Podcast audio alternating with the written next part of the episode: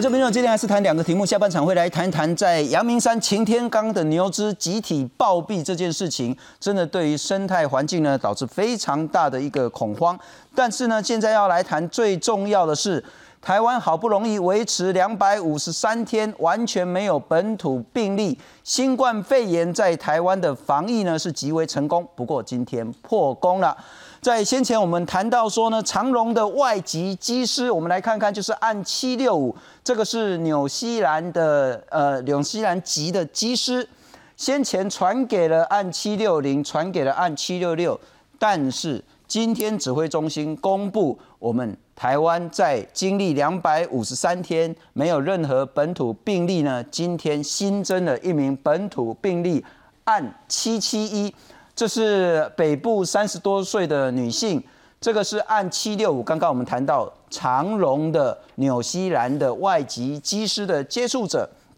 在十二月七号跟十二月十二号中间呢，跟按七六五是密切的往来。现在呢，当然去做疫调，也掌握了接触者一百六十七个人。那指挥中心呢，也公布了他其实在台湾。特别是在天母地区，在桃园南港地区呢，拍拍照、细给去 shopping，然后，因此，请所有的观众朋友，请你留意一下，这三天，包括十二月八号早上十一点半到中午十二点半，六的星光三月天母这个地方，去那边去购物、去逛街不？还是说十二月十号？晚上六点半到七点半的时间，你有去天母店的远东搜狗，或者是说十二月十一号早上十一点到十二点，你有没有去桃园南坎的 Costco 好事多去买米 gamble？如果有，请你务必要自主健康管理。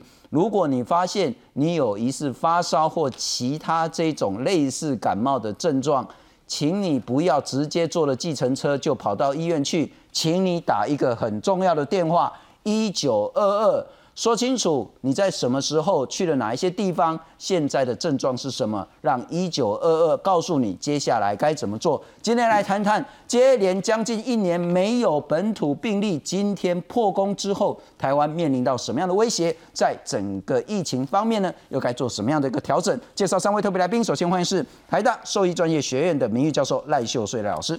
各位观众。大家晚安，非常感谢。再来欢迎是台北医学大学附设医院胸腔内科的主任周百千周医师。哎，大家好，我是周百千。啊，讲拍戏了，邀请你来的时候都是疫情比较严重的时候。不过我们再来欢迎是资深的媒体人洪淑清。听众好，大家好。来看看，在经历两百五十三天台湾没有任何本土病例之后呢，今天破功了。国内新冠疫情又新增四例，其中三例是境外移入。按七六八是非国男性移工，七号来台，二十号检疫期满前裁检确诊。按七六九是非国女移工，同样七号来台工作，也是二十号裁检后确诊。按七七零是非国籍男性，上个月二十三号检疫期满后下船，经安排自费裁检确诊。至于第四例，按七七一是本土病例，是一名三十多岁的广达集团旗下公司女员工，而她跟日前爆发机上群聚感染、被视为感染源的纽西兰籍机师有密切往来。目前我们已掌握七七一的接触者共一百六十七人，其中十三人列为居家隔离的对象，一百五十四人列为自主健康管理。那全部会安排裁裁剪。由于纽西兰机师执勤时没戴口罩，全程一直咳，碍于这名机师资深位阶高，同机组员不便劝导，依法开罚不易。不过因为他疫调时没有诚实告知接触史，指挥中心将依法开罚，最重处三十万罚款。而长荣航空也表示，将召开事实调查委员会及纪律委员会，违规属实将予以免职处分。没有劝导是不罚，这但是我们还采用比较严严格的哈六七条去罚他六万到三十万。地方还没有吧？现在到人在那里要罚也跑不掉。此外，因应英国出现新冠肺炎变种病毒，指挥中心宣布，二十三号起，从英国入境或十四天内有英国旅游使者入境后，都要集中检疫十四天，检疫期满前将进行裁剪。而和伦敦对飞的国际航空班机减半，飞机我们要减半，啊，本来是长荣跟华航各有一班，好，那我们就两个公公司哈都是好先减一架，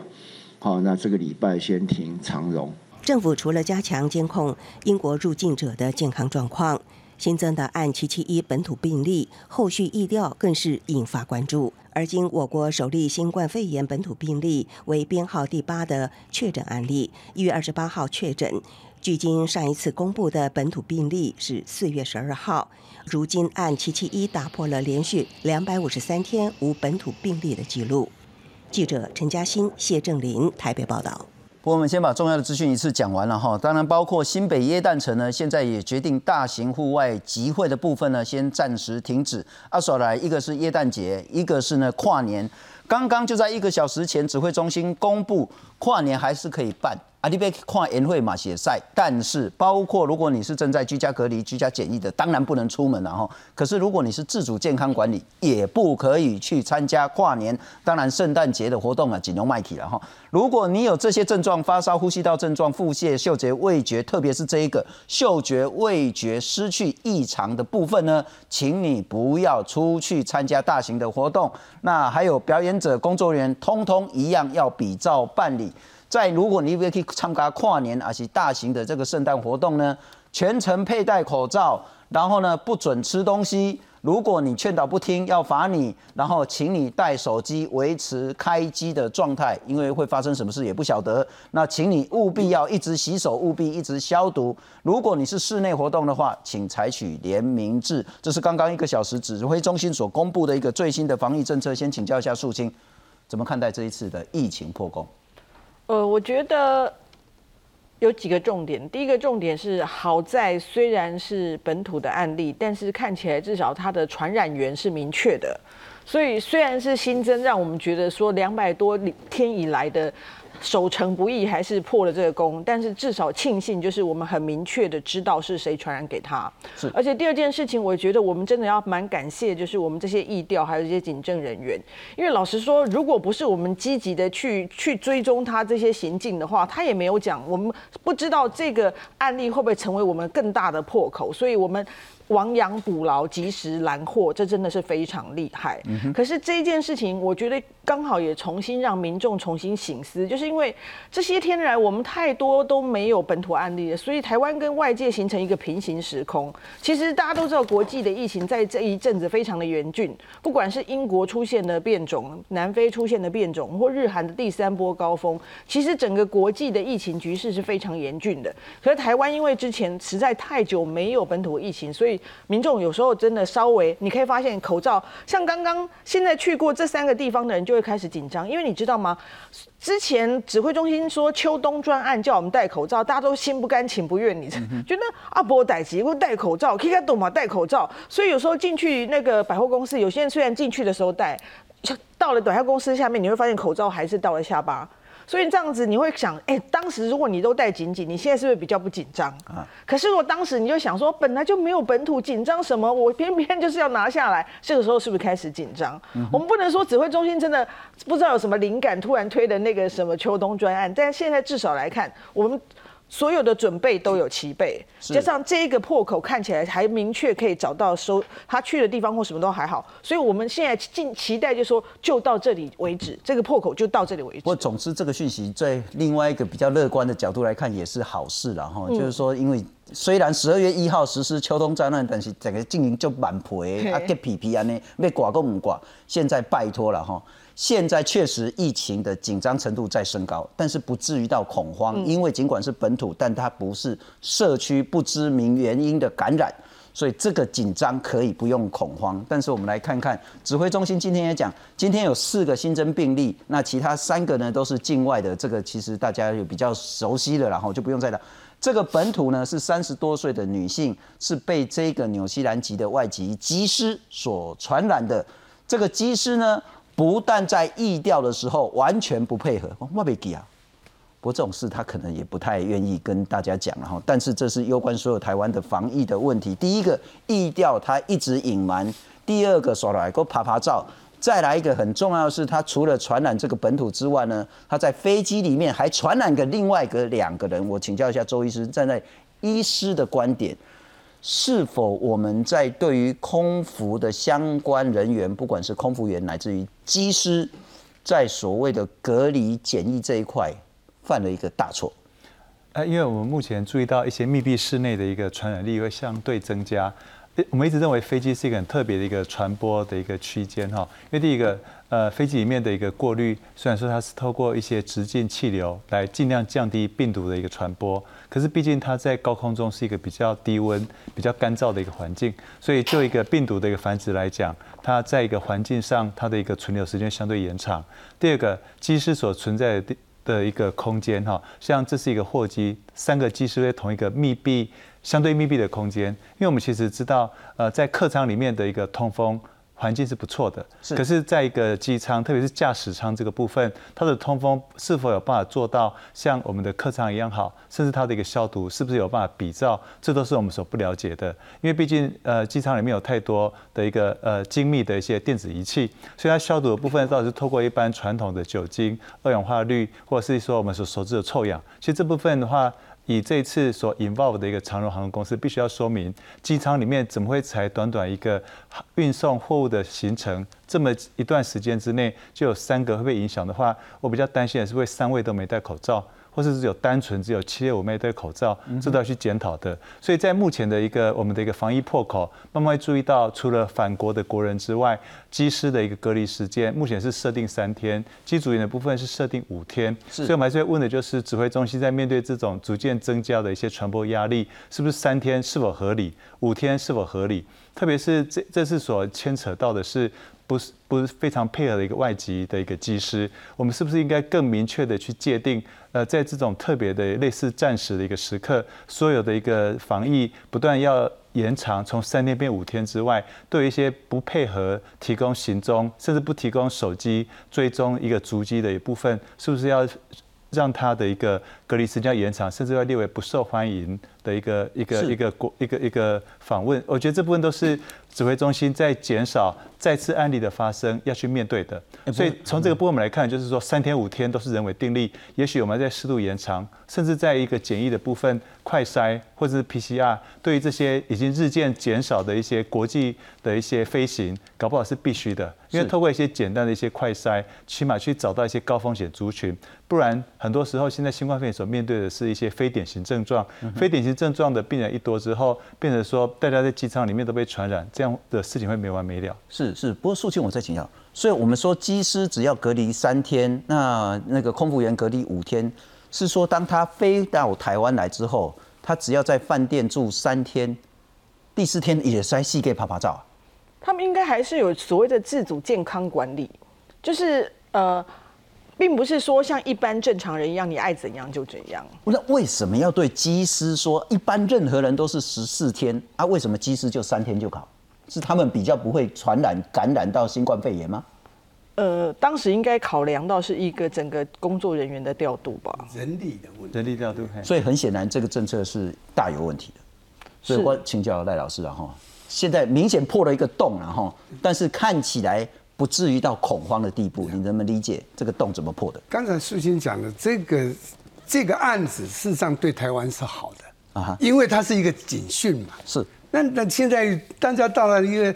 各场所都不不愿意戴口罩嘛。我当然你坐那个地铁啦，坐那个 bus 那是另外哈。那有有很多的大卖场也很多人不戴口罩，那因为他们安心了。可是这一次的一个警讯。好在我们知道它是机师感染的，是啊，那这样的话对台湾的防疫呢，或对人民呢是也是一种一种提醒了。哎，我们台湾不是那么安全哦，还是有机会会进来。因为这个病毒，我过去我一直强调，这个病毒事实上会透过空气传染。好，以前都说哦，它是会会接触传染，会飞会飞沫传染，但是事实上，这个病毒是从鼻腔进去，会会经过这空气传染。所以现在的那个疫情这样的严峻哈，你各国世界各国现在因整个欧洲已经差不多是两千万人感染了哈，那确诊了，美国有有一千八百多万人，那所以这样的一个情况呢，我们。国家面临的那个威胁是非常非常非常高的，那个那那个危险的。可是我我认为啦，如果我们的防疫的那个单位，我们防疫的中心还是这样的照这样严格在执行的话，应该下一次要破口可能不容易了。哦，这个机师是非常非常例外的。我们如果十四天隔离，然后呢，啊，居家居家检疫在七天，然后再裁剪，如果有问题就裁剪，应该台湾是安全的。但我们需不需要调整，把机师、空服员三天五天实在是太宽松，把它稍微调到比较安全一点点的禁止天数？这个我想哈，应该另外有方法了。譬如说你裁剪，好。三天五天，那是呃那个是空服员。那七师那个机师的话，三天你大概也可以每天裁剪啊。哦，那你这个是有三天裁剪安全，那我就让让你出去，可以可以这样做了。你你要你没有其他的补救方法，因为这个人力的关系哦。是。他机师你你把它关十四天，那飞机都不要飞了，对不对？了解了解。不太可能。那那苏晴，我再回到那个三天有办法，不管是延长。或者是用其他的配套来让台湾更安全吗？呃，其实我觉得根本解决之道当然是，之哎，今天刚好有医生在谈到，就是假设有疫苗出来的话，可能空服或什么呃空勤人员他们可能是优先的这一群人，这是一个部分。当然现在还没有的状况之下。延长，或者是像刚才老师讲的，配合一些检验检查措施，两相配合。但是我觉得真的啦，假设今天有一群人，他是可以相对没有那么长，他的自主健康管理意识必须非常高。但是这一次问题在这个人真的是完全没有这样的意识了。这才是一个很大的，会形成这样的破口，而且会导致说他一个人就可以传三个人，还是这主要是问题应该是这样。是是是，不过也请导播让我看一下四跟一，我们来看看了哈。其实本来我们今天早上说要谈疫情，是要谈英国这个变种的这个病毒株，没想到突然间下午一点的时候，指挥中心说哇，四例其中一例是本土，而且还是被机师传染的。但我们还是回到来看这一件事情。病毒株已经变异，该如何面对它？英国九月的时候呢，发现病毒株变异，然后到十二月十三号已经有一千多例。那丹麦、冰岛、意大利呢，都已经有变异的感染病例。台湾会加强监控，因此今天指挥中心也说，从十二月二十三号开始，飞机的航班减半。如果你是从英国进来的，或者是说过去两个礼拜你有英国旅游史的话呢，要集中检疫两个礼拜。那航空公司跟机组员呢，要居家检疫十四天，这是针对英国回来的。因此要请教周医师，我们再来看看变异的病毒到底是什么。九月的时候，伦敦第一次发现，发现之后呢，认为说它至少传染力呢可能增强了百分之七十。不过现在没有证据说这个变的病毒呢致死率更高，或者是病情会更为严重。那现在正在迅速取代其他的新冠病毒，也可能导致现在新有的新冠病毒呢的突变。以后对疫苗有没有影响？目前都还是认为说对现在这三种疫苗呢是没有影响，就是现在的疫苗还是有效的。可是呢，这种变种虽然不罕见，但是呢没有办法具体有效的掌握。变种病毒是否会变得更可怕？那由于新冠肺炎，我们所面对的是一个 RNA 病毒，它是一个单株的一个基因序列。所以它在整个复制的过程中，它本来就是一个高突变的一个几率。是，所以这新变种病毒，我们目前看起来，以英国的案例来讲，它从九月到现在十月十三号一千一百零八例，可是在来讲，英国目前总发病案是两百二十万例。所以也许这个病毒的一个实际影响，我们很难就目前的有限数据来做推估。那一般来说，我们在新冠肺炎所面对的几个趋势，分别就是高传染力、高致病力；第二就是高传染率之低致病率，这是低传染率、低致病率。所以这种情况里面的话，如果说一个十四天的隔离的一个形成，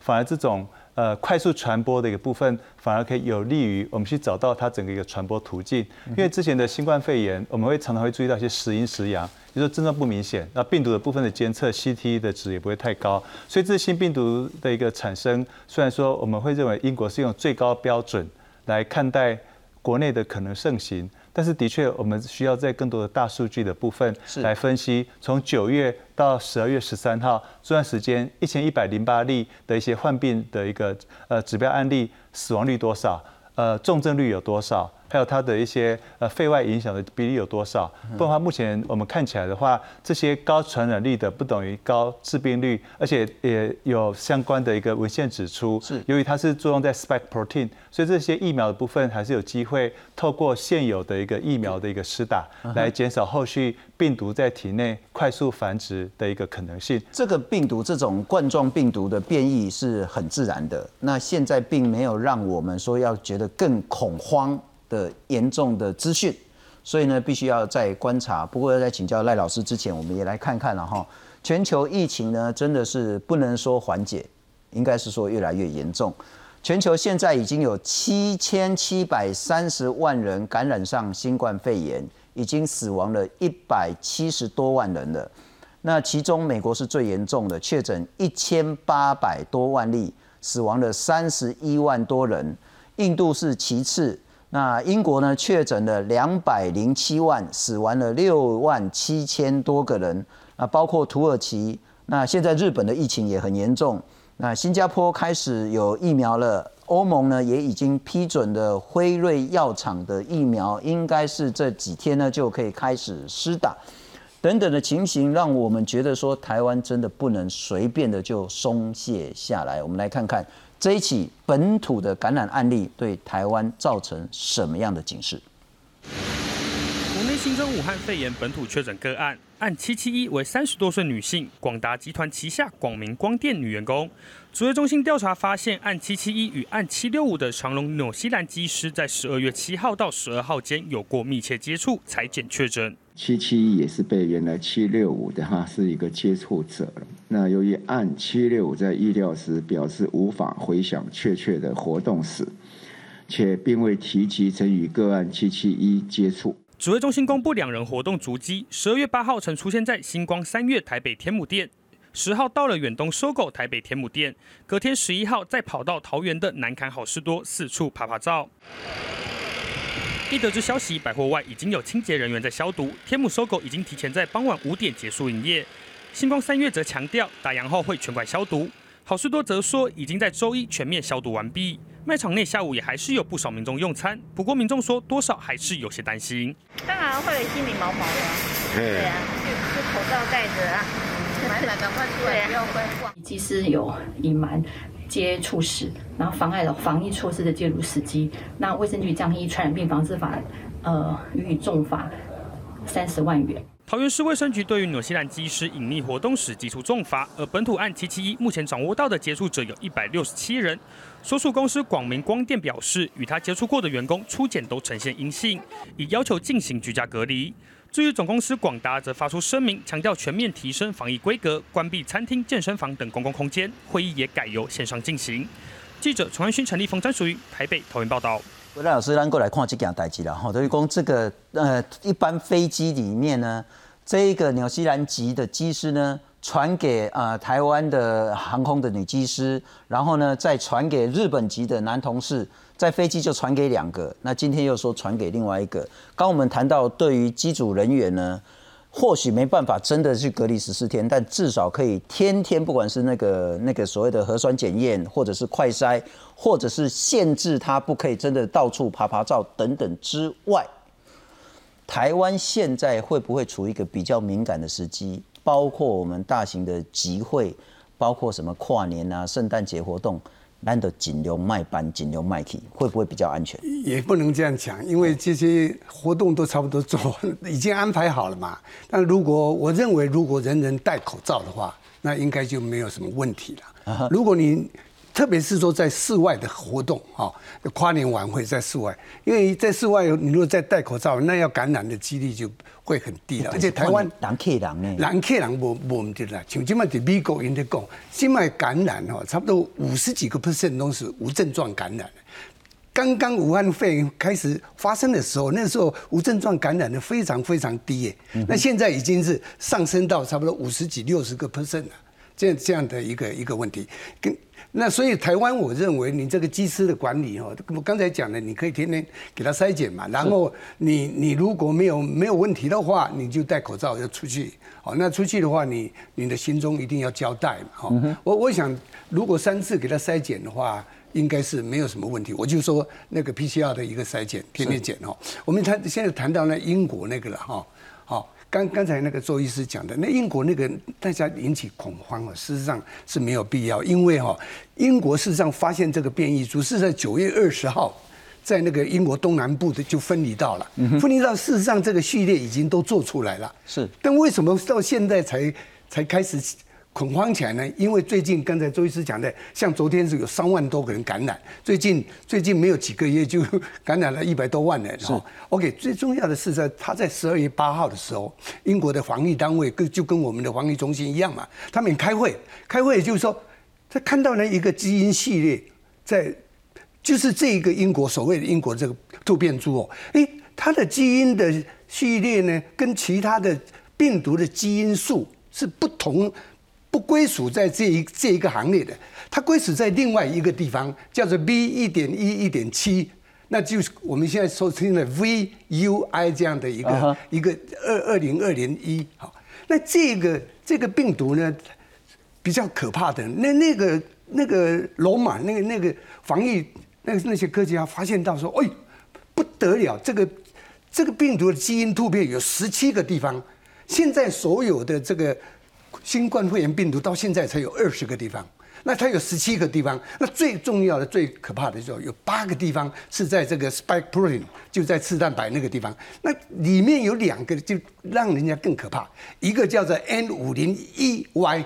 这个这一个突变的地方呢，紧接着这个 ACE，ACE 就是那个那个病毒的那个接受器要进入细胞的那两个紧接着，那紧接着呢，这个就是非常危险哦，在那突变，说不定以以会影响到疫苗，也说不定，但现在就不知道。另外一个是突变是六九七零 del，在这一个接触的突变呢，哎，也是很危险，它是对这是免疫比较差的人，它你侦测它。那身体的免疫系统侦测它不到，哦，OK，那他们就是发现到这样的以后呢，到了十一月中，他发现哦，哎，这些病例中间含有二十六个 percent 都是这个这个 B 一点一一点七。赖老师，我打岔一下，当我们在谈说这个新的变异病毒株的传染力增加百分之七十，你敢没惊？嗯，这些我哎，我我认为。不还不是这样的，因为他本身英国的那我还没讲完嘛，他们的英国的那个科学家也不认为这样子啊，好，所以说他们发现到十十一月中的时候，就是这这十月中的时候就二十六个 percent 嘛，哈，那确诊的人就二十六八人，到了十二月初，就是他们开会那个时候，确诊的有达到六十个 percent，哇，那这个变异株都是。全部变异株，他们认为就是传播力非常强，所以里面的有一一位科学家就说：“诶，它的传染力是增加了七十个 percent，是这样讲的。” OK，啊，事实上这个变异株，刚才秀清也讲过，在南非也也也分离到啊，那最主要是在 N 五零一点五零一 Y 那个地方突变啦。是，所以这个变异株事实上已经传，已经从西班牙已经传到世界那个欧洲的各各国去了。我们不知道它已经有没有再传到。我们这个美洲或者是亚洲，那像我们在四月、五月的时候，那个时候有一个突变株叫做西，叫做那个 D 六一四 G，我在这里讲过嘛。那那个那当时所发生的病例都是差不多是这一个病株，但是这个病株少了。我是说，在英国、在欧洲已经都是刚才讲的这个 B 一点一、一点七的这样的一个病株，所以它的传染力当然现在引起很多人。那欧洲人的恐慌，但是呢，事实上，他们的那个那个科学家也讲，这个没有办法来判定，说它传染力比较强，或是它的致死力比较强。事实上是没什么，那不必引起恐慌了。是，所以我们台湾更不必要恐慌。了解，了解。那周医师两个问题请教你，第一个。呃，不管是所谓的传染力也好，或者是刚我们谈到没有足够的证据讲说致死率或者是严重性也好，您认为这个新的变异的病毒株是不是往着对人类更不好的方向走？第二个问题要请教，当台湾现在第一个完已经两百多天没有零那个台湾本土病例有第一个之后，我们需不需要在这两个礼拜限缩大型的集会？我们一直认为病毒的一个发展有它的历史渊源，所以为什么在英国会大量产生的一些病毒，但其他国家没看到这种现象，说明很多原因影响这病毒在人体内的传播。首先就是一个单位空间里面的一个病毒的指标，它的一个病毒量有多少，比如指标案例越多，病毒相对铺路就会增加，因为可能处在这种环境。第二部分则是牵扯到个体的一个免疫力。这句话意思就是说，就譬如说按七六五传染给按七六零、七六六、七七一，可是他们的发病时间间不一样，所以从头到尾我们一直鼓励大家努力保保护自己的呼吸道，让自己成为一个健康代言者或轻症代言者。这应该是在面对冬天跟干燥环境下应该要做的事情。第三部分是环境因素，台湾的空气污染、台湾的过敏源、台湾目前的冷空气跟干燥空气之间的一个交替，充满了一个存在，已经破坏了表皮细胞的一个我们叫做胎装菌。所以我们一直认为，就是说，其实这新变种病毒所考验的是每个人的一个防护能力，以及这个大环境里面我们能够做的最好准备。所以，其实我们一直在期望新种病毒的一个产生，或许是一个。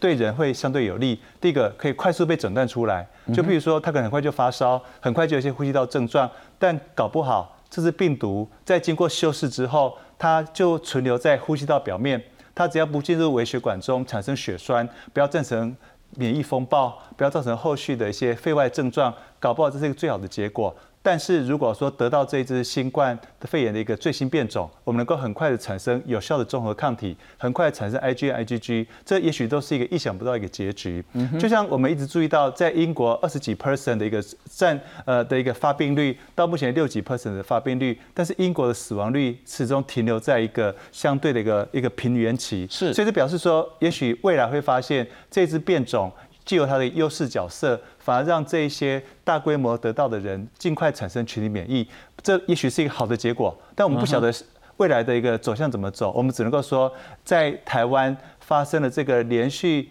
起码这有点类似一个超级传播者的一个情况，机是传给三个人。目前来看，应该是台湾这么多本土案例里面比较有意思的一个传播链。所以我们目前要看的会是。在这个按七七一，它的接触的族群里面有多少？因为这一次的传播。而造成更多的指标案例出现，所以很高兴我们的一个指挥中心如此的优秀，能够很快的找出按七七一，从一个不怎么配合的按七六五，所以七七一这个部分所连带所找到的一个轨迹，或许可以作为这两个礼拜内防疫的一个参考。如果所有的一个感染只有限缩在按七七一，没有再出现的话，或许戴口罩是足够的。但如果说按七七一在 Costco 在星光三月的一个足迹，由于大家不经意的接触，包含一些 cost service 接触表面，包含这些走路过程中的咳嗽，甚至餐厅中残留在桌面上的一个飞沫，或甚至说接触面上的一个病毒，而造成后续传播的话，这些大型活动。应该就不是戴口罩可以解决的，所以这部分我们还是会密切去注意，已经在裁剪这一百多个病人后续的一个发展，建立一个新的一个防护措施。是周医师就谈得非常非常清楚。如果按照现在的状况的话呢，其实戴口罩维持现有的防疫政策应该足以足够。但如果接下来我们又看到第二起的本土案例，不管是因为这个机师所引起的，甚至更可怕的说所谓的不知名的这种感染的话。恐怕我们疫情的政策要再多调整加强。我再请教一下素清，你如何建议现在一般民众，他都要是对健护了哈？嗯，一般民众今麦小可较惊就是啦，啊，较惊要安怎做？所以其实原则还是一样的。你看政府定的指标就是，呃，什么时候要停止大型活动，或停止真正停止什么跨年之类是。如果我们台北市政府是说，如果有十五个本土案例嘛，他们会停止跨年，改成线上嘛。所以个人有个人的指标，但是民众我觉得很简单，就是该戴口罩的地方戴口罩，该洗手的地方洗手。不要再摸眼睛、鼻子、嘴巴，其实就很简单啊，不用再听那很炫的。比如说之前钟南山又说，哦，这只病毒已经不只是人传人呐，还会环境传人。环境传人，我们不是之前早就说过了吗？就是接触传染嘛，你就是洗手嘛。所以听到再怎么炫，对于个人而言，防疫的措施一模一样啊，就是口罩、洗手跟不摸脸啊。所以其实不用过度恐慌，因为恐慌是影响免疫力很重要一一个因素。是，所以反而就是正面对待去做好这些事情。我。觉得呃，我觉得台湾应该算在这一波里面还是可以安然度过。最近也能够宣导卫教啊，就是说大家都会，大家只要把它回到去年的时候，大家是怎么做防疫的，现在慢慢的要开始用比较紧张的心情来做好防疫的，包括口罩、洗手。不要乱摸，社交距离等等的，这是很重要。台湾在经历了两百五十三天之后，零本土的这个维持疫情的成功防疫之后，今天破功，也请大家一起，我们再来创造另外一个更长时间的零本土病例的情形。